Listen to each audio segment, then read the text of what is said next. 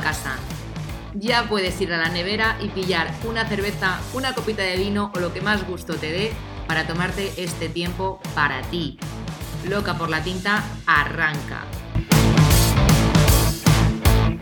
Lo que vas a encontrar aquí tiene como objetivo ayudarte a despertar esa parte más humana de ti y hacer que te plantees si todo lo que decides lo haces eligiéndote a ti o eligiendo a lo que hay ahí fuera. Te aseguro que a hierbas no me gana nadie. Soy Blanca Muela, copywriter de profesión y culo inquieto por motivación, y estoy aquí para darte un punto de vista diferente sobre aquellas cosas de las que no se suelen hablar. Ponte cómodo que empezamos.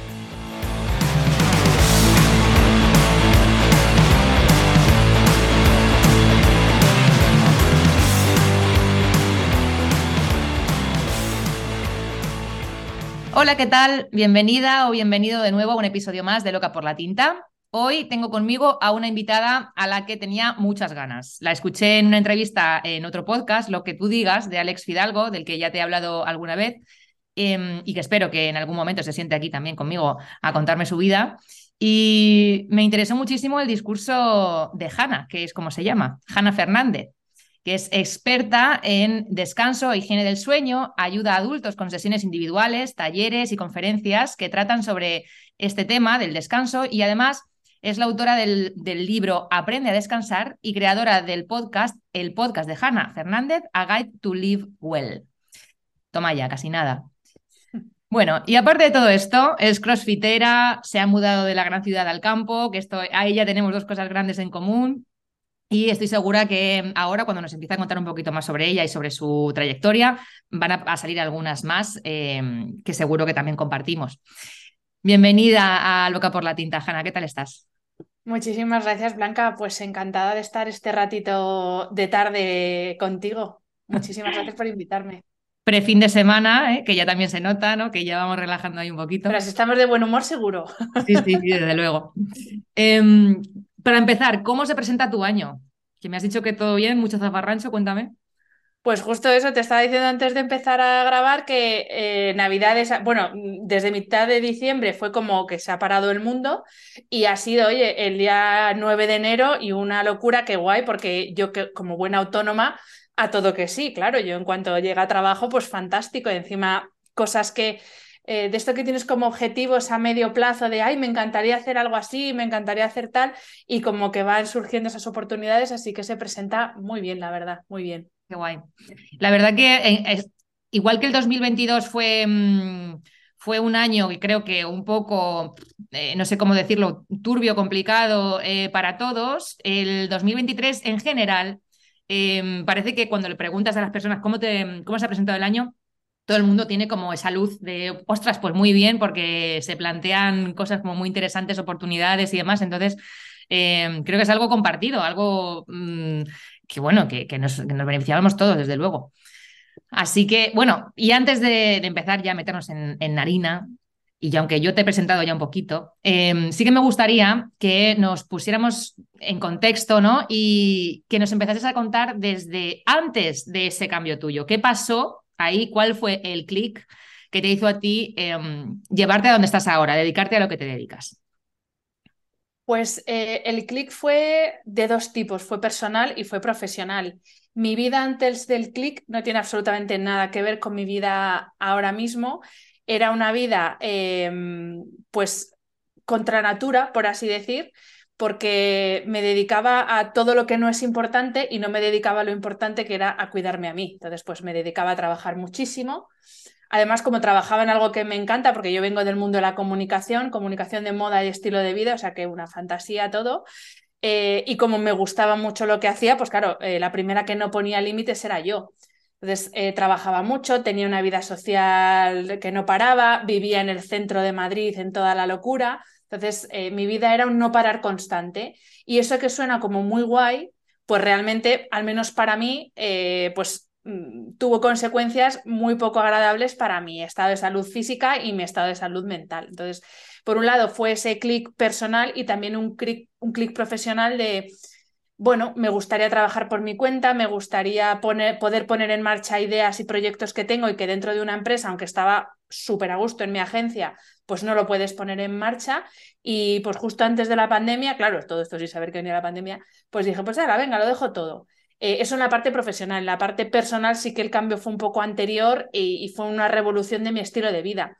Desde dejar de hacer planes eh, nocturnos, porque mi, mi, cronotipo no es nocturno, em, a, poner muchos límites al trabajo, eh, a llevar una vida más ordenada en cuanto a alimentación, en cuanto a ejercicio, sobre todo a hacer muchas menos cosas de las que hacía.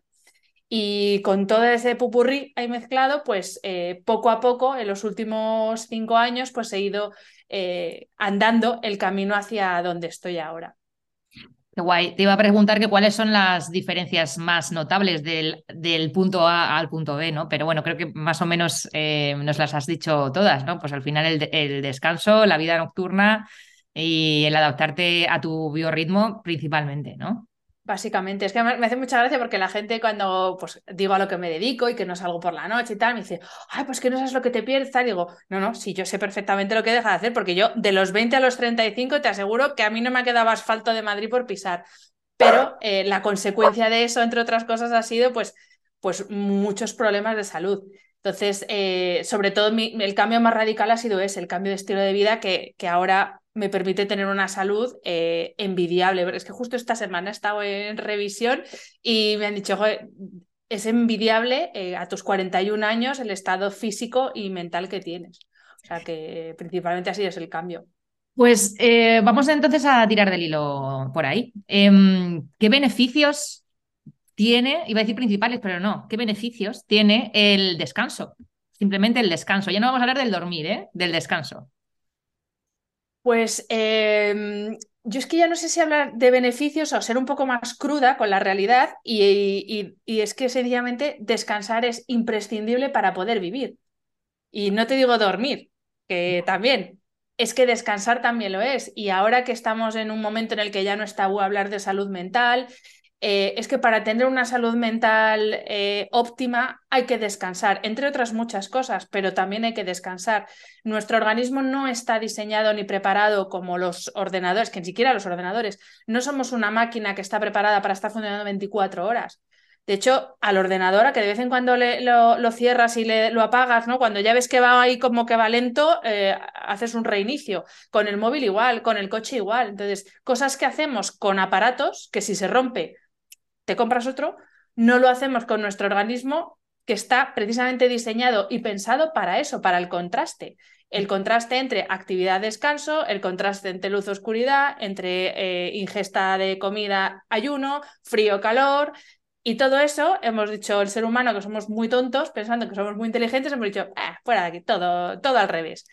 Y por eso te digo que beneficios del descanso es que todo es un beneficio, es que descansar no tiene perjuicio, no, no hay nada negativo en descansar, todo lo contrario. Para poder hacer todo lo demás es imprescindible descansar.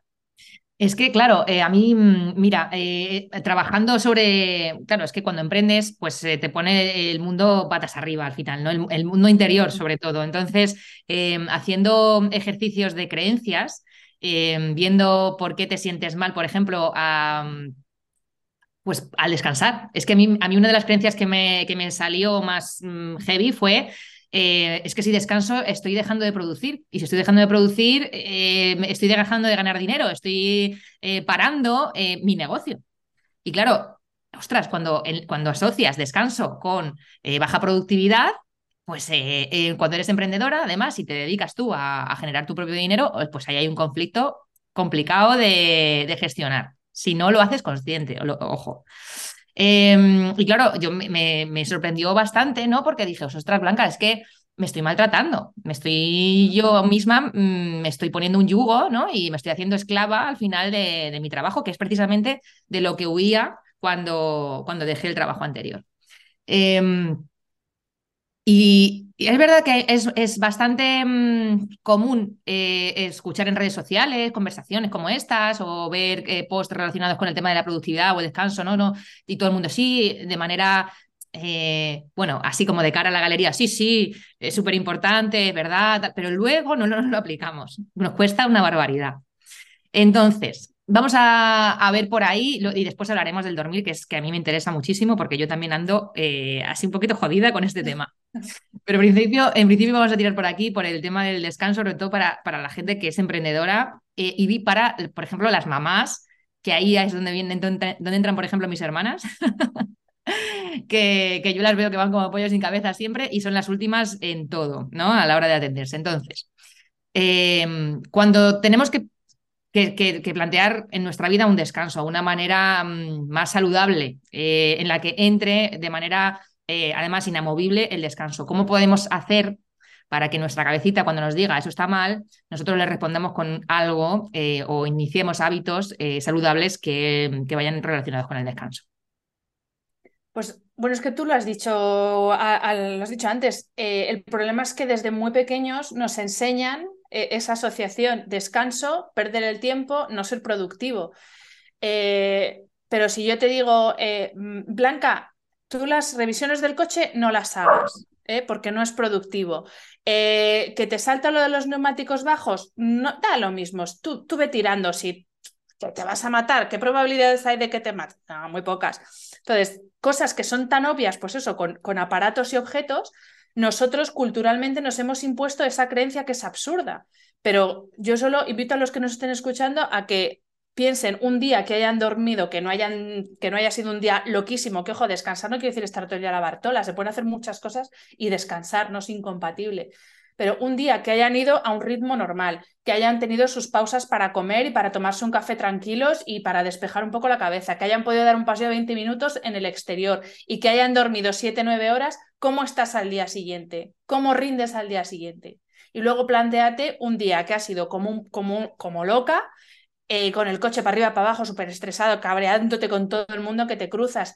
Llega al final del día, no sabes si has comido, si no, por la noche estás tan acelerado de la cabeza que duermes fatal y no pegas ojo. ¿Cómo estás al día siguiente? Entonces, algo que todos tenemos la prueba, que no necesitamos ninguna evidencia científica, que la hay, pero no la necesitamos, eh, es que es tan sencillo como eso. ¿Y sabes cuál es el problema? Que como vamos tan acelerados, no nos paramos a, a pensar cosas tan obvias como estas. Mm. Entonces, primera cosa que podemos hacer, uno, baja el ritmo y dos, organízate de verdad y prioriza de verdad las cosas que para ti son importantes a lo largo del día. Y sí, dormir es más importante que irte de cañas. Sí.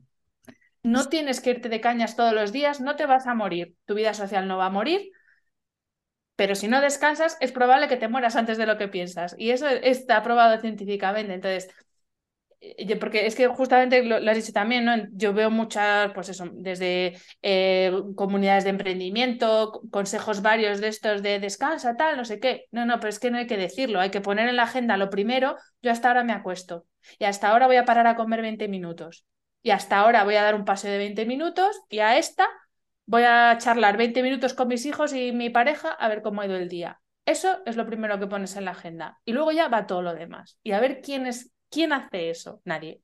Total, total. Además es que escuché una conversación también, no me acuerdo el nombre del podcast, no me acuerdo, porque además era un podcast eh, que escuché así, pues que me lo encontré de repente, no era algo, no es algo habitual que lo escuche. E, era una conversación de un, de un artista mexicano y decía que él se apuntaba en la agenda dos veces al día eh, meditar 20 minutos, ¿no?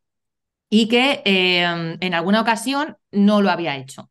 Pero hasta que se dio cuenta y dijo, jolín, si yo tengo apuntada una, pues una, cita con un cliente, con voy a comer con un amigo o voy a una, yo que sé, a un evento de lo que sea y voy, aunque no me apetezca, voy eh, por no fallar a la otra persona, porque cuando yo me apunto en la agenda voy a descansar 20 minutos o voy a meditar 20 minutos o voy a ir al gimnasio una hora, me fallo a mí mismo y no a los demás, ¿no?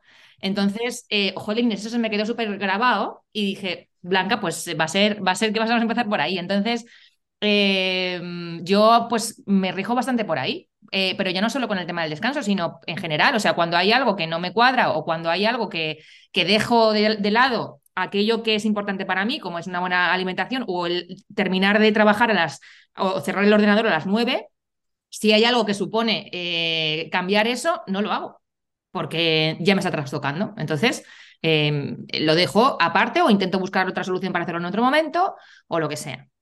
Em, es que pero... tú lo has dicho, lo que no está en la agenda no existe. Completamente. hay otro ejemplo muy, muy que, vamos, muy tonto, pero es, es, un ejemplo tal cual. ¿Cuántas veces te estás whatsappeando con alguien que hace tiempo que no ves? Oye, pues a ver si nos vemos.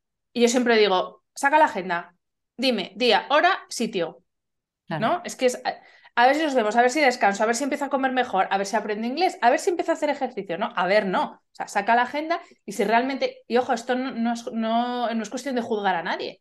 Si para ti no es una prioridad, porque cada uno es libre de elegir sus prioridades, pues ole, pero entonces también hay que ser consecuente con el efecto que tiene aquello que elegimos. O sea, toda elección tiene una consecuencia y hay que ser consecuente luego con el resultado que obtenemos. Sí.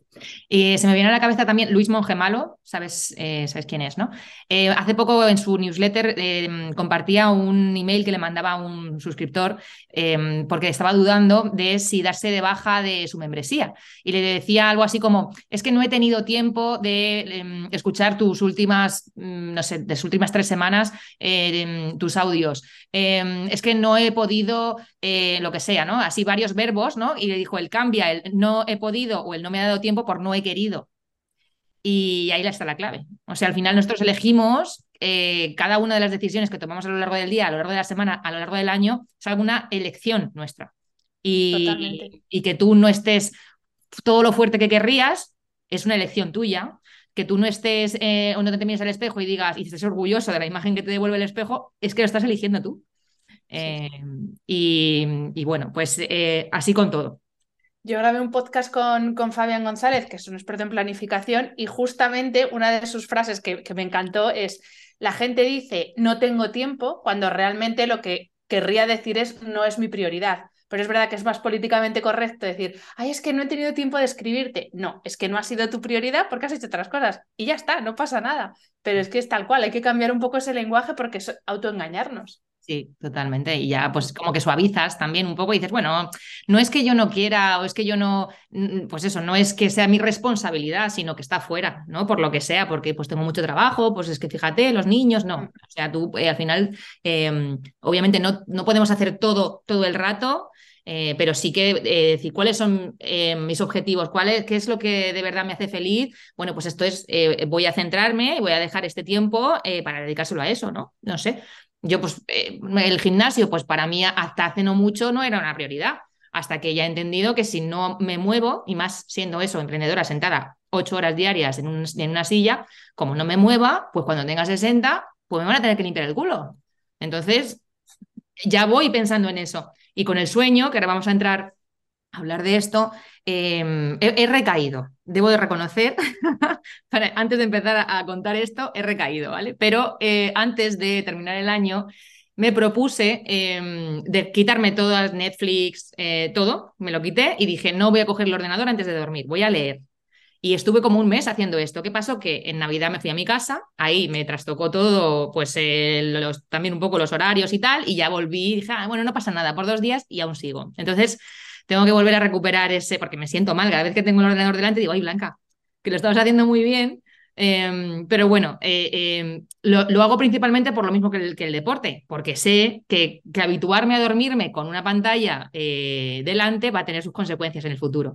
Entonces, aquí ya como experta, quiero que tú nos cuentes cuáles son, eh, bueno, cuál es la importancia de dormir bien, porque qué pasa mientras estamos durmiendo y, cuáles son, cuál es una buena forma de llegar a la noche y a la hora de dormir para que sea eh, lo más efectivo posible. Pues eh, a ver, la primera parte de qué es lo que pasa cuando dormimos, pues efectivamente cuando dormimos pasan infinidad de cosas que no pasan y no pueden pasar cuando estamos despiertos. Entonces, eso para empezar que el sueño no es un momento en el que no es como el ordenador, ¿no? Que apago el ordenador y ahí se queda apagado hasta que lo vuelvo a encender, sino que cuando nos quedamos dormidos empiezan una serie de procesos que no suceden cuando estamos despiertos. Procesos que tienen que ver con la consolidación, por ejemplo, de la memoria y del, aprendizaje, de toda la información que hemos, de la que hemos hecho acopio durante el día, se asienta o la elimino si no es relevante. Eh, por la noche. Además, por la noche se hacen conexiones neuronales que no se hacen en estado de vigilia, y, por eso se puede consolidar la memoria, el aprendizaje y por eso encontramos soluciones a la mañana siguiente de haber dormido que no hemos encontrado el día anterior, porque hay conexiones neuronales durante el sueño que no se producen en vigilia. Eh, cuando dormimos eh, se regula el sistema inmune, que es esencial para combatir todo tipo de patógenos, incluidas, por ejemplo, células tumorales, porque cuando hablamos de sistema inmune la gente piensa, oh, el resfriado. No, no, no. Es que las células cancerígenas que todos producimos diariamente por efecto de la actividad, las elimina el sistema inmune. Si mi sistema inmune no está fuerte, pues ahí mm, tengo un coladero interesante. Eh, ¿Qué más? Eh, el sueño también es responsable de regular el, sistema hormonal. Las hormonas son información que van de una parte a otra del cuerpo, eh, llevando todo tipo de información, desde la sensación de hambre y sensación de saciedad, desde todo lo que tiene que ver con, la, con el sistema reproductivo, hombres y mujeres. Regula los niveles de cortisol en sangre, la famosa hormona del estrés, que es maravillosa e imprescindible, pero en exceso es muy dañina. Y además, cuando hay exceso de cortisol o cuando hay presencia de cortisol en sangre, no segregamos melatonina, que es la hormona que nos hace dormirnos. O sea que todo ese proceso fisiológico lo regula el sueño. Eh, ¿Qué más cosas? Eh, durante la fase de sueño profundo es cuando segregamos mayor cantidad de hormona de crecimiento, alrededor de un 80%, que es lo que nos hace crecer cuando estamos creciendo, y lo que repara nuestros tejidos cuando ya somos adultos, tejido dañado por la actividad eh, diaria, por el ejercicio que hacemos, etc. Eh, por la noche se limpia el cerebro, esencialísimo también para tener unas capacidades cognitivas y ejecutivas eh, óptimas y además para prevenir el desarrollo de enfermedad neurodegenerativa. O sea, es que durante la noche pasan infinidad de cosas que, repito, no pasan durante el día. Entonces, ¿cuál es el problema? Que justo antes de acostarnos hacemos todo lo contrario a lo que deberíamos hacer para facilitar ese proceso del sueño y todo lo que sucede durante el sueño, empezando por las pantallas que nos activan eh, por, por, el componente de luz azul, que bueno, esto es como se, se activa el cerebro, por la luz azul, llega esa información a través de la retina y le dice al cerebro, oye, espabilate, que mucha luz azul, igual que a primera hora del día, tienes que ponerte a trabajar. Pero es que además los dispositivos nos activan emocionalmente, que casi es peor que esa otra activación, porque lo que tú estás viendo o es un tema de trabajo, o son redes sociales que a mucha gente le angustian y le provocan mucha ansiedad, eh, o son noticias que suelen ser desagradables, o incluso contenido de ficción pero que es desagradable o que nos da miedo, que nos provoca angustia, tú luego con eso te vas a dormir. Y el, y el cuerpo, que es una máquina inteligentísima, esas emociones desagradables como el miedo, la ira, la angustia, la ansiedad, las entiende como una amenaza porque tu cerebro primitivo dice, tiene miedo, hay algo que le está amenazando, peligra su vida. Entonces dice, si peligra la vida no me puedo quedar dormida o no vaya a ser que me coma el león o que pase lo que sea. Eh, otra de las cosas que pasan por la noche, o, bueno, otras cosas que hacemos mal por la noche es que comemos mucho, eh, comemos cosas que no son alimentos y muy cerca de la hora de dormir. El proceso del o el ayuno fisiológico, que es ese ayuno de 12 horas, está pensado para que por la noche el cuerpo utilice toda su energía en dormir y en todos los procesos asociados al sueño. Pero ¿qué hacemos? Le estamos obligando a que haga la digestión de cosas que no son alimentos que reconoce, en muchos casos con alcohol, que son moléculas que no reconoce y que requieren una digestión muy, mucho proceso digestivo. Entonces le estamos robando energía al proceso del sueño para dársela a la digestión. Y así un montón más de cosas que hacemos, pero vaya, por un poco al hilo de lo que tú has comentado, básicamente justo antes de dormir tenemos pantallas y comida que el cuerpo no reconoce. Y precisamente estamos diseñados para todo lo contrario. Sí, y después que vienen las pastillas. Y luego usamos pastillas para dormir porque como no dormimos, pues eso. Eh, entonces ya tenemos el, el, cóctel molotov. Eh, eh, Pastillas por la noche, cafeína por el día. Pastilla por la noche, cafeína por el día. En vez de pararte a pensar, oye, si estoy necesitando, que a mí, por ejemplo, mucha, gente me pregunta por los suplementos de melatonina. Es que la melatonina, cuando uno está sano, no hay que tomarla porque ya la fabricas tú. Hay otras cosas que no fabricamos y que necesitamos del exterior, por ejemplo, la vitamina D. Mm pero la melatonina la fabricamos todos de serie. Si no la estás fabricando, eh, pues habrá que ver por qué. Y lo mismo tus problemas de sueño no tienen que ver con la melatonina, sino con que estás con la tele comiendo doritos en la cama justo antes de acostarte. Lo mismo viene por ahí el problema. Sí, leí o escuché hace tiempo, pues eso, como que tienes que estar preparándote para mm, el momento del sueño durante todo el día, desde que te despiertas. ¿no? Y, mm, y, que, bueno, pues ese, ese, mm, esa mala costumbre que tenemos en España de cenar a las 10 de la noche y eh, irnos a, dormir tardísimo porque los programas empiezan a las casi las 11 de la noche em, y luego al día siguiente madrugar y tal, tal, tal, pues al final eso es un círculo vicioso que nos lleva a, unas consecuencias muy horribles. Em, yo desde que vivo sola y desde que pues, me gestiono un poco también, eh, viendo un poco y observándome, he empezado a cenar a las, me pide el cuerpo cenar a las siete y media de la tarde. Entonces ceno a las siete y media de la tarde y no vuelvo a comer, o sea, yo me voy a CrossFit a las ocho y media y no vuelvo a comer hasta las 10 de la mañana, pero es que no, no tengo hambre. CrossFit, que tú sabes perfectamente lo, exigente que es a nivel energía y demás, y yo lo hago perfectamente, no me da ningún vaído, no nada. es decir, em, tenemos unas... que, perdona, Blanca, que te corte, pero es que justo esa es otra de las grandes falacias que nos han metido por los ojos la, diversas industrias, ¿no? voy a decir ninguna en concreto, pero es que nosotros eh, em, estamos hechos para comer cuando hay luz en el exterior, es que el cuerpo es súper sabio y tú lo has dicho, cuando te has dejado llevar un poco por tu biología, te pide cenar a las siete y media, es que estamos hechos para comer durante el día y no comer durante la noche porque es durante la noche cuando el cuerpo entiende que tiene que hacer todo lo que tiene que hacer cuando duerme. Entonces, es que es biología pura, es que tampoco es aquí, no, hemos descubierto nada que no esté ya inventado. Claro.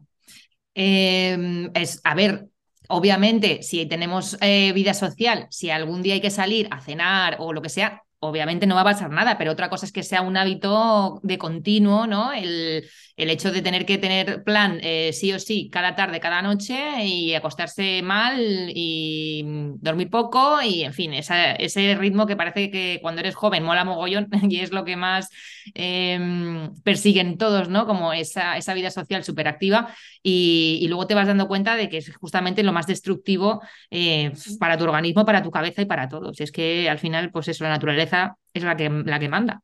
Mm luego he visto en tu web que tienes, eh, como das talleres, conferencias y demás, uno de los temas que propones es higiene del sueño en familia. Y me, mm, me da curiosidad qué es lo que está detrás de ese título. Entonces, cuéntanos, tampoco sin desvelar, ¿no? Eh, pero cuéntanos un poco en qué consiste esto de higiene, eh, higiene del sueño en familia. Pues bueno, eso es básicamente porque una de las primeras excusas, y esto sí que son excusas, eh, que se ponen para no dormir bien, aparte de, pues es que yo, pues que tengo que ver algo de la tele para desconectar. Pero una de las primeras excusas que se pone es que no, es que tengo tantos hijos, es que mi mujer o mi marido, mi tal, y es como, no, es que esto no va de ti solo, es que tú no eres el único que necesita dormir. Tu mujer, tu marido necesita dormir, tus hijos, no te digo ya, y sobre todo que es que eh, igual que a comer nos deberían enseñar desde pequeños, a dormir nos tienen que enseñar desde pequeños. Al final nosotros reproducimos lo que hemos visto lo que hemos aprendido fundamentalmente en casa. Entonces, si tú lo que ves, igual que con, pero pasa con la comida, con los dispositivos, con el sueño, si tú lo que ves en casa es da igual a qué hora te acuestes, o hay que acostarse a las tropecientas mil, o las raras veces que salgo a cenar me dan las 12 y veo niños por ahí correteando yo lo siento, no tengo hijos, pero me da muchísima pena porque es que eso no son horas para que un niño esté despierto, lo siento, pero es así, ya se me echará alguien encima, lo siento, pero es así. ¿Que un día no pasa nada? Sí, pero hay gente que por, por lo general lo tiene como hábito todos los fines de semana o tal, y, y dice, no, así se curte y así tal. Y bueno, ya, ya veremos a ver si se curte o a ver por dónde sale. Pero bueno, a lo que iba, que que se me ha ido el hilo, como he ido con lo de los niños, se me ha ido lo de, no, lo, de, familia, sí, sí, pues eso que, que es educar desde el principio la importancia que tiene dormir y luego en el gustazo que es dormir. Y otra cosa que hacen los padres es lo típico de a la cama sin cenar, a la cama castigado. No, es que no puedes asociar desde pequeño la cama y el dormir con un castigo, porque estás generando una animadversión al sueño que no tiene ningún fundamento. Castiga con otra cosa, pero con la cama no. Entonces, eh, eso es lo que se trabaja y, y, el, y sobre todo que es posible organizar los horarios de toda la familia. Pero de nuevo, también hay que pararse a pensar qué estamos haciendo con la familia.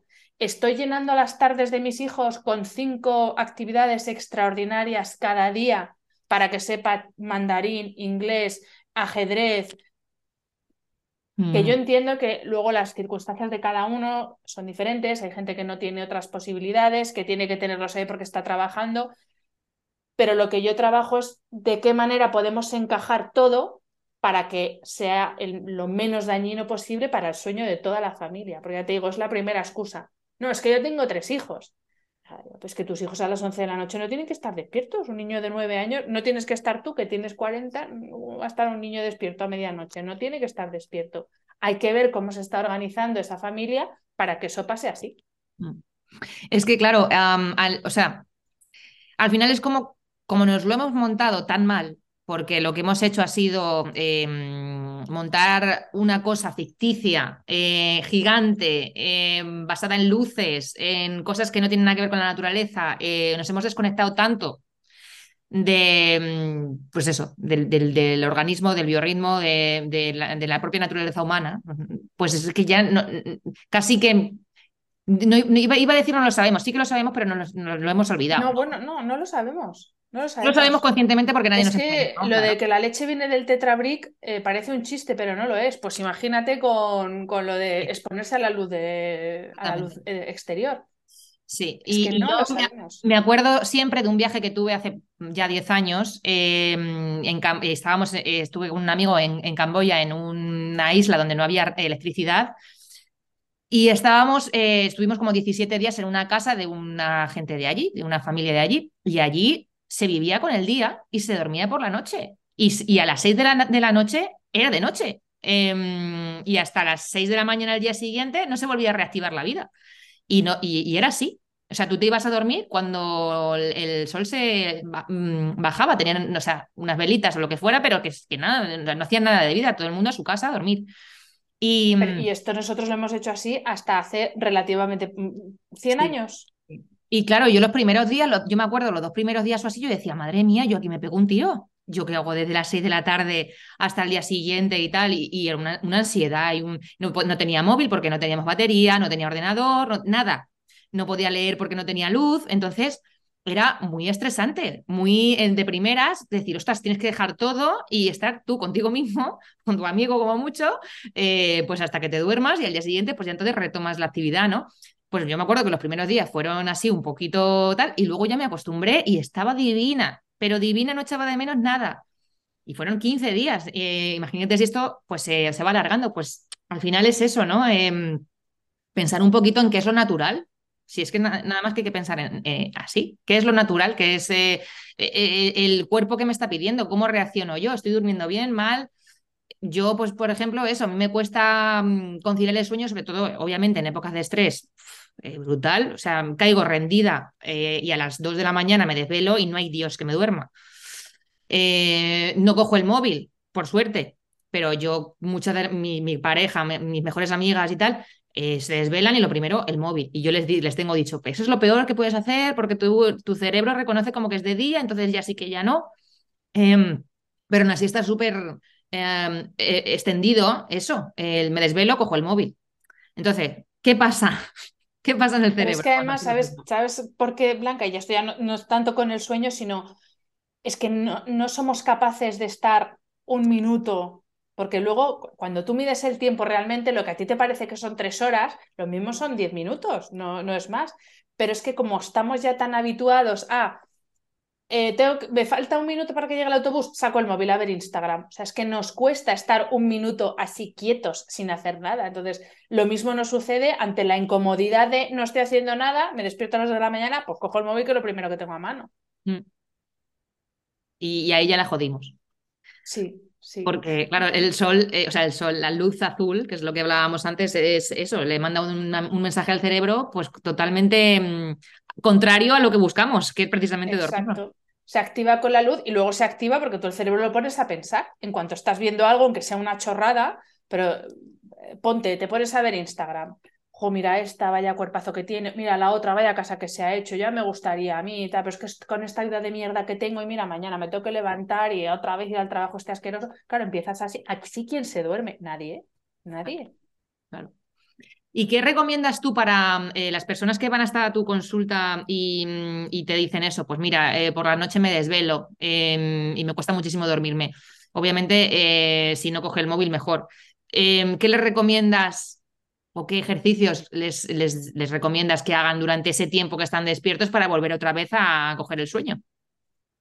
Pues sí que es verdad que habría que ver cuál es el motivo por el que se despiertan, porque puede ser desde que como hay que beber mucho líquido, mm, justo se beben un litro de agua antes de acostarse y claro, matemáticamente a las dos horas y media, tres, se tienen que levantar al baño y ahí ya hilan y no se duermen, habría que saber exactamente cuál es el motivo, pero es que esto nos pasa a todos, ¿eh? a mí también me pasa. Eh, yo he aprendido a, punto número uno, si me pasa, pues no pasa nada. Yo hay días que me desvelo y estoy como una pera, no tengo ninguna angustia y digo, son las cuatro y media de la mañana, pero yo ya no tengo más sueño. ¿Qué hago? ¿Me levanto como una loca y me pongo a trabajar o mm, salgo a correr a las cuatro y media? No, pues me quedo tan a gusto en la cama que también estoy descansando y digo, es que ¿qué hay de malo? Eh, estoy con mi chico al lado, calentita, divina. O sea, ¿cuál es el problema de o sea, lo primero es no ver eso como un problema, porque entonces ya ahí empieza toda la parte esta de amenaza, eh, emociones desagradables, ya no me voy a dormir, tal. Entonces, pues estoy y ya está, ya me dormiré. Y luego no empezar a hacer una cosa que son las matemáticas del sueño, que es empezar a mirar la hora y decir, ostras, son las tres, pues me quedan tres, me quedan cuatro horas nada más para dormir. Las tres y media, madre mía, tres horas y media, ¿cómo voy a estar mañana? Porque ahí empezamos y otra vez enganchas con, en este caso, los cálculos y no te duermes. Y, ya que cuando haces eso, generalmente te duermes como una horita antes o media hora antes de que te tengas que despertar, porque es el momento en el que ya te das por vencido, entonces tu cerebro dice, ah, ya, nos hemos relajado, vamos a dormirnos. Entonces, es que relajarse, o sea, lo peor que tenemos, el peor enemigo en esos casos es nuestra propia cabeza. Mm. Pues primero, quédate en la cama tan a gusto, porque a menos que estés en una cama de pinchos, estás bien. O sea, para empezar, no pasa nada, quédate ahí. Y luego también hay que entender que el sueño no es un proceso matemático y no es algo que nosotros podamos controlar. Y según nuestra fisiología, según la actividad del día anterior, según el nivel de cansancio, según lo que necesitemos descansar, habrá días que durmamos más y días que durmamos menos. Y ya te digo, no pasa nada porque un día oigas un ruido o tengas un mal sueño, te despiertes y ya no te duermas. De eso no se muere nadie.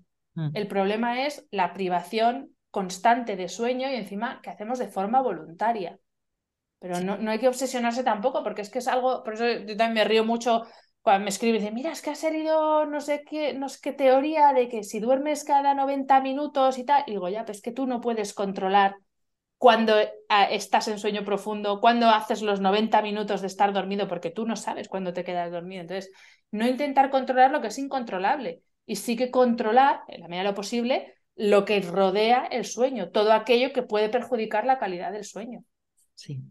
Yo una vez eh, leí y alguna vez lo he aplicado eh, un, ejercicio em, que era contar desde 100 para atrás, las 100, 99, 98, 97 y así sí, conseguías mantener la concentración en contar y no en pensar en, otra cosa, pues oye, te, terminas, me ha funcionado alguna vez. Otra vez es verdad que estaba como, como, loca y estaba pensando en mil cosas y al final pues no te duermes. Pero eh, bueno, pues es un ejercicio que al final pues es mantener la concentración en algo, igual que mantener la concentración en la respiración, por ejemplo. Eh, Exacto. o sea, pensar en ¿Qué le pasa al cerebro cuando tiene, todos esos tiene tanta dificultad para concentrarse? Que está hiperactivado, tanto el cerebro como el sistema nervioso. Y ahí nos vamos a el día si todo el día vives en un fuego constante, en una emergencia constante, claro, tu sistema nervioso eh, simpático está hiperactivo, que es el de la respuesta ante una amenaza. Para dormir necesitamos que se active el contrario, que es el parasimpático. Entonces, si yo todo el día, es como, ¿sabes? Yo siempre pienso como en tener así, estar todo el día como, claro, si tú estás así todo el día, cuando llegas a la cama, es que no hay Dios que te duerma. Es, que, es que es así. Entonces, eh, y, y el cerebro igual. Si no somos, o sea, pues volviendo también un poco al tema de la tecnología y a cómo abordamos el día, estamos todo el día a esto, a lo otro, ahora el móvil, ahora el WhatsApp, ahora no sé qué, ahora me leo esto, ahora me llama fulano. Claro, el cerebro está pim, pim, pim, pim, pim, pim. Luego, métete tú en la cama, pues tu cerebro sigue así, pim, pim, pim, pim como un videojuego. Entonces, no, pues lo he dicho antes, según lo que, o sea, eh, en función de las elecciones que hacemos y de cómo vivimos el día, así va a ser en consecuencia la noche. Tampoco hay que sorprenderse mucho de, pues de gente que duerme mal cuando sus días son así. Mm, completamente. Además, es em, pensamos también que, que estos son épocas. Es decir, eh, no, bueno, esto ya se calmará, eh, no pasa nada, ya cuando, cuando pueda, ya lo atenderé. Eh, bueno, cuando los niños sean mayores, ya entonces haré. si tú a tu cuerpo a tu cerebro lo acostumbras a X cosas durante X años de tu vida, a tu organismo eh, lo estás llevando continuamente por un camino y de repente cuando, cuando pasan 10 años, 15, 20, quieres cambiar ese comportamiento, por ejemplo, personas que se, personas que se jubilan llegan a su, a su jubilación, se supone que están tranquilos, no tienen nada de lo que preocuparse, llegan a dormir y no se duermen. Yo tengo un caso cercano que les pasa esto, que no duerme. Y ella está tranquila, todo bien, pero no duerme. ¿Por qué? Porque has estado durante toda tu vida sin hacer, bueno, teniendo malos hábitos eh, relacionados con el sueño. Entonces has, dormido poco, has descansado bastante poco, has trabajado como una mm, borrica, eh, has, bueno, has comido de aquella manera y entonces ahora, cuando quieres estar tranquila, cuando puedes dormir y descansar, resulta que no puedes. Entonces, bueno, eh, pues hay que pensar también eso, un poquito también, no ir pensando en, madre mía, cuando tenga 80, no, pero sí que decir, bueno, esto este, este cuerpo va a estar conmigo toda la vida y este cerebro, entonces cuanto más lo cuide, cuanto más eh, mm, cuidado, limpito lo tenga, pues mejor me va a durar, ¿no? Cuando llegue en, temporadas donde, bueno, pues seamos más vulnerables, digo yo. Luego también, el, mm, o sea, claro, en el sueño influyen muchísimas cosas. Por ejemplo, si, o sea, para descansar hay que estar cansado. Entonces, personas que están todo el día sentadas por mucha actividad cognitiva que tengan, luego les cuesta dormir. Claro, es que si tu cuerpo está como una meba, no, aunque hay actividad eh, cerebral, pero no hay una actividad física. Entonces, para descansar hay que cansarse. Luego, por ejemplo, para personas mayores, mm, las personas mayores no duermen menos. Es que se les suele fragmentar el sueño porque son menos activas y durante el día echan muchas siestas y entonces por la noche no tienen tanto sueño. Y luego las hormonas, por ejemplo, influyen mucho en el sueño. Entonces, eh, no hay que conformarse y decir, ah, pues ya tengo la menopausia, ya no voy a dormir nunca más. No, es que no, esto no es así. O sea, eh, hay que ver cuál es el problema, que, o sea, qué está provocando ese, problema con el sueño. Luego también lo que has mencionado y también por tus hermanas, va por ellas, eh, el problema no es tener hijos. O sea, nuestro cuerpo está preparado para en periodos determinados de tiempo tener privación de sueño o tener sueño fragmentado, que es lo que sucede con cuando llega un bebé a casa. ¿Cuál es el problema? Que intentamos compatibilizar o intentamos que case el que haya un bebé de tres meses en casa con una jornada laboral draconiana, con la vida social, eh, eh, con todo lo demás que hacemos. Entonces, claro, eh, si tú por la noche no duermes, tendrás que dormir en algún momento, pero si tienes que volver a trabajar a los cuatro meses, que entiendo que esto no es problema de la gente, es que el mundo está hecho así, pero bueno, que el problema no es tanto que llegue un bebé a casa, para eso mm. estamos preparados, para el sueño fragmentado, para un sueño o, para una alteración del sueño en un periodo controlado de tiempo, no pasa nada, el problema es que toda nuestra vida nos privamos de dormir, ese es el gran problema, toda nuestra vida hablo 40 años con privación de sueño o durmiendo a horas que no, no son nuestras horas naturales de sueño. Em, vamos a ir acercándonos un poco al final, ¿no? Pero, em, ¿por qué crees que, o sea, no sé, lo has mencionado tú antes, ¿no? Que hace 100 años ya funcionábamos así, pero, Jolín, ¿cuál ha sido el, el, motor de que hayamos cambiado tanto nuestras prioridades y hayamos dejado tan de lado las prioridades naturales en comparación con aquellas, mm, pues eso, como eh, la tecnología eh, y cosas que no tienen nada que ver con la naturaleza humana. Que, porque, ¿Cuál crees tú que ha sido como el motor para que nos desconectemos tanto? Uf, es que hay muchos factores. Eh, principalmente yo creo que es una cuestión más sociológica y más cultural de hacia dónde ha ido o cómo ha ido evolucionando el mundo desarrollado. Porque si pensamos en, en zonas del mundo eso que llamamos países no desarrollados, que a mí no me gusta ese término, pero bueno, para que nos entendamos, si, o, incluso no hay que ser otros países, si pensamos las diferencias entre zonas rurales, zonas urbanas, al final cómo ha ido evolucionando nuestro estilo de vida es lo que nos ha ido alejando de, de, de aquello para lo que estamos hechos. O sea, tú vete a una ciudad y dime cuántos árboles ves, frondosos, lo que es un árbol, no un palitroque con ramillas ahí, una cosa triste, ¿no? Eh, ¿qué césped pisas? ¿Cuántas veces pisas un césped a lo largo de la semana? Una persona que vive en una ciudad, te digo, yo creo que no, lo ve. Mm. Eh, ¿Cómo nos alimentamos? Pues si, si todo lo que, o sea, la obsesión es hacerlo todo más rápido para hacer muchas cosas y todo más rápido es pues eso, si en vez de pasar tres horas haciendo una comida casera, voy al súper, me dan un retractilado, lo abro así, hoy o dentro de 20 años, da igual, vas a ver igual, me lo como y me pienso que eso ya es mi alimentación. Entonces, es un poco una mezcla de todo, de cómo ha ido evolucionando el mundo moderno, luego distintas industrias que están que les interesa que vivamos así, porque somos, o sea, es mucho mejor tener gente enferma, gente que no piensa, eh, que tener gente sana, que, porque eso no da dinero. Y yo creo que es un, es un poco eso. Y luego también la falta de información que nos preocupamos mucho académicamente, pues por tener muchos conocimientos, que obviamente no digo, vamos, no, no, seré yo que me encanta estudiar la que diga que no hay que estudiar todo el currículum académico, pero es que todo lo otro, que es prepararte para la vida, no nos lo enseñan. Entonces, si no te enseñan a comer, yo me acuerdo que en mi colegio, en mi colegio te hablo hace 25 años, que hace mucho ya, pero es que ya la media mañana que había para comprar allí eran bollicaos, bollos de chocolate, o sea, ahí no había fruta, no había entonces, claro, mm, a la falta de información se, se añade un estilo de vida antinatura, pues ahí tienes el cóctel perfecto para estar como estamos. Total. De hecho, eh, yo en mi colegio todavía sigue en pie, ¿no? Y mis sobrinos, hay algunos que van allí y el, y el comedor, pues eso, mi sobrina dice que eso es plástico, o sea, te dan palitos de pescado, pero que eso ni pescado ni nada, o sea... Em, pero fíjate, eh, no hables un, un adulto, los palitos de surimi, que la gente piensa que eso es pescado. Mm. Eso es patata. O sea, hola, es patata. Y luego una mezcla de harina de pescado, no sé, yo no sabía que se hacía harina de pescado, pero es decir, es que hasta ese punto llega la desinformación. Mm. Y es muy triste, pues, pues eso, ver que, que no, no sabemos qué es lo que nos estamos comiendo y pensamos que eso nos está alimentando. Sí, y de hecho, mira, eh, igual hace, yo tengo 34, pues cuando yo era adolescente, eh, niña, niña adolescente, pues estaban los petit suites, lo de a mí me daban dos, eso, los bollicaos, eh, a la media mañana, pues eso, ibas a la tiendita de al lado y te comprabas, yo me acuerdo de comprarme unos bocadillos así de grande de panceta, pero todo así grasa, cosas industriales, y ya está, y no pasaba nada, eso era lo que, era lo que había. Eh, pero hoy en día es que me sorprende, Jolín, que es que hay eh, tantas opciones ahora. Hay, eh, Jolín, las redes sociales están llenas de personas divulgando, eh, en fin, y aún todavía hay personas que les dan a sus hijos bollería industrial y, y, me pueden llamar nazi, me pueden llamar lo que quieran, me da igual, pero eso es un atentado. O sea... sí, pero Blanca, piensa en lo que hablábamos al principio, y, esto no es echar la culpa a esos padres, ¿eh? pero no, no, claro.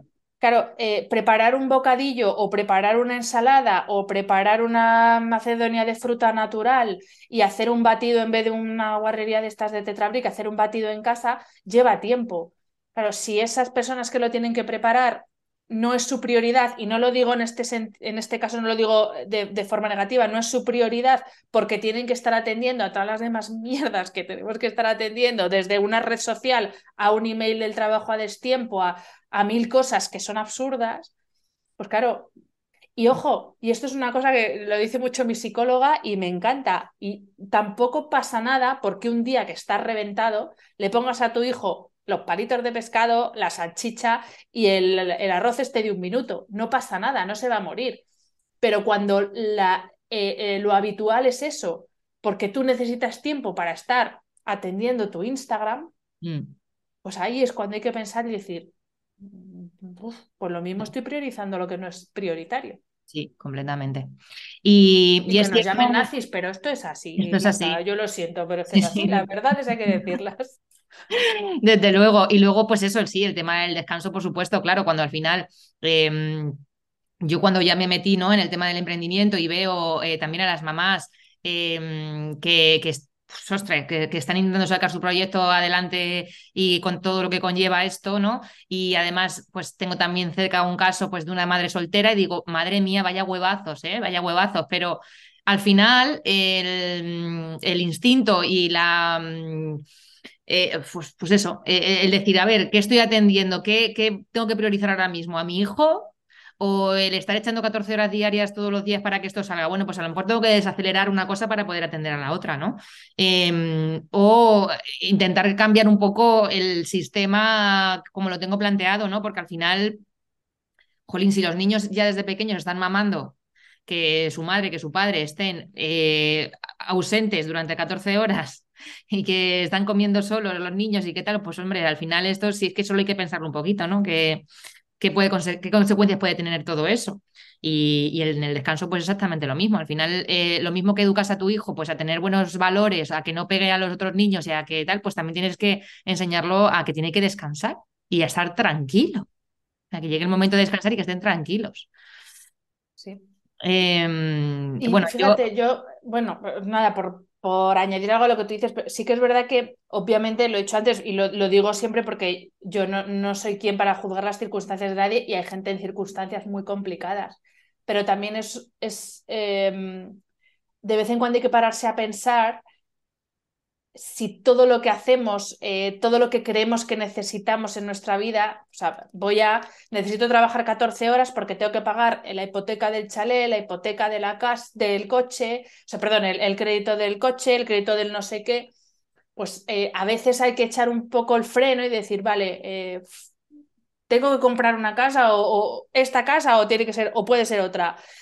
¿No? Y, ya digo, no entro a juzgar las decisiones de nadie, pero también hay que hacer un poco ese, ese ejercicio de decir, todo lo que yo creo que necesito y que me está haciendo o sea, y, por lo que estoy supeditando otras cosas más importantes, realmente lo necesito. Yo sé que esto es muy profundo, pero ese ejercicio también hay que hacerlo, porque es que si no, claro, te metes en esa rueda de tengo que ir pagando el crédito del no sé qué, ahora tengo que pagar no sé cuántos, ahora cómo no me voy a comprar un abrigo nuevo este año. ¿Necesitas siete abrigos? Mm. ¿Quién de aquí que nos está escuchando cambia de abrigo todos los días? Es que luego, eh, eh, ya digo que esto es muy profundo y me estoy yendo más allá del sueño, pero es que también es, es un... Es que al final todo tiene que ver con todo. Es que si nosotros mismos nos obligamos a satisfacer X necesidades que son innecesarias, la redundancia, pues claro, pues tienes que trabajar más y tendrás que tener tres trabajos incluso para poder mantener todo eso, a costa de lo que sea totalmente. Y sí, es, un es, una, cosa que va como más allá y es obviamente mucho más profundo y es un ejercicio, eh, pues es un viajazo, es un viajazo. Eh, emprendas o no emprendas, ¿eh? Totalmente. El, verte, o sea, ser funcionario y estar en las mismas, ¿eh? No, no tiene que ver. Sí, totalmente. Es observarte, ¿no? En qué posición estás eh, ante, ante la vida, ¿no? ¿Qué es lo que te está quitando el sueño? Que eso es pues eso, e, es algo sobre lo que te tienes que centrar, ¿no? Y lo que tienes que solucionar antes que cualquier otra cosa. Eh, y puede ser que sea algo eh, tan profundo como una relación, como el trabajo propio, eh, como, pues, no sé, tu alimentación, algo que te esté provocando un malestar em, y que necesites resolver por lo que sea. No sé. Em, simplemente yo creo que es aprender un poco también a escucharse, y entenderse y, y, sobre todo, tío, que el cuerpo es muy sabio, que el cuerpo te habla, pero, pero vamos, no para de hablarte, continuamente te está hablando. Entonces, cuando no dormimos bien, cuando nos duele el cuerpo, cuando te levantas, me pasa a mí varias veces con un latigazo en la espalda, atiende y di, a ver, ¿por qué? ¿Por qué? ¿Por qué me está diciendo esto? ¿Qué, ¿Por dónde tengo que ir ahora? Si es que él, él va por delante de nosotros 20.000 veces. Totalmente. Totalmente. El cuerpo va por, por delante de la cabeza siempre, siempre. Mm. Así que yo, pues desde aquí, eh, invito a que, Jolín, pues eso, a, aunque tú ahora mismo nos estés escuchando y estés pensando, si yo estoy de puta madre, párate un segundo y di, a ver, eh, ¿qué, ¿qué, es eso? ¿Que, me está, ¿Que hay algo ahí que me está escociendo? Que, ¿Cómo lo puedo mejorar? ¿Cómo puedo em, de verdad levantarme yo por la mañana pleno y con ganas de comerme el mundo y con una sonrisa de oreja a oreja? Em, porque no nos conformamos al final, ¿no? Con, bueno, pues otro día más, pues ah, bueno, pues ahí sí, ahí voy tirando, tirandillo. No, tío, o sea, estamos aquí para, pues para vivir la vida en condiciones, ¿no? Y para disfrutar y para ser felices. Totalmente. Pues eso, así que ahora ya sí que quiero que nos cuentes em, si tienes algún taller previsto, si tienes alguna cosa así en mente que puedan, que puedan ver o puedan atender o puedan asistir las personas que nos están escuchando y dónde te pueden encontrar si quieren tus servicios. Pues eh, ahora mismo la verdad es que no tengo nada previsto porque tengo ahí un par de proyectos a ver si salen ya de una vez y, y me desbloqueo. Y, pero vamos, siempre estoy para, para asesorías, tanto para empresas como para particulares. Eh, tienen toda la información en mi web, hanafernandez.es y en Instagram, que es donde soy más activa, HanaFR, y por supuesto en el podcast. Y si hay gente que pasa de las redes, que me parece fantástico, tengo una newsletter donde todo lo importante lo cuento ahí. O sea, que todo lo demás, todo, todo, lo de Instagram es más prescindible. Y también, bueno, se pueden suscribir a través de mi página web. Y, y ya te digo, ahí me pueden encontrar mm, siempre que quieran. Recordamos que el podcast se llama Alive to eh, no, a guide, a guide, to Live Well. una, una, guía para vivir bien. Exacto. Em, y que sí, yo recomiendo también la newsletter. Em, obviamente, pues eso, Instagram, eh, ahí está pues un poco el, el, holgorio y los vídeos y las cositas, pero la newsletter al final siempre es más profunda y invitan a la reflexión eh, de una manera como más cercana, ¿no? Al final. Así que nada, eh, pues yo lo mismo, si mm, alguien que nos escucha, pues eh, quiere saber dónde ando, estoy en Instagram como blanca barra baja muela, en LinkedIn como blanca guion muela guion copywriter y en mi web blancamuela.es. Muchas gracias por acompañarnos a Hanna y a mí durante esta conversación y mm, te espero en el siguiente episodio, que, que será el lunes que viene. Un abrazo súper grande. Hanna, súper gracias por estar aquí. Gracias a ti, un placer. Besos a todos.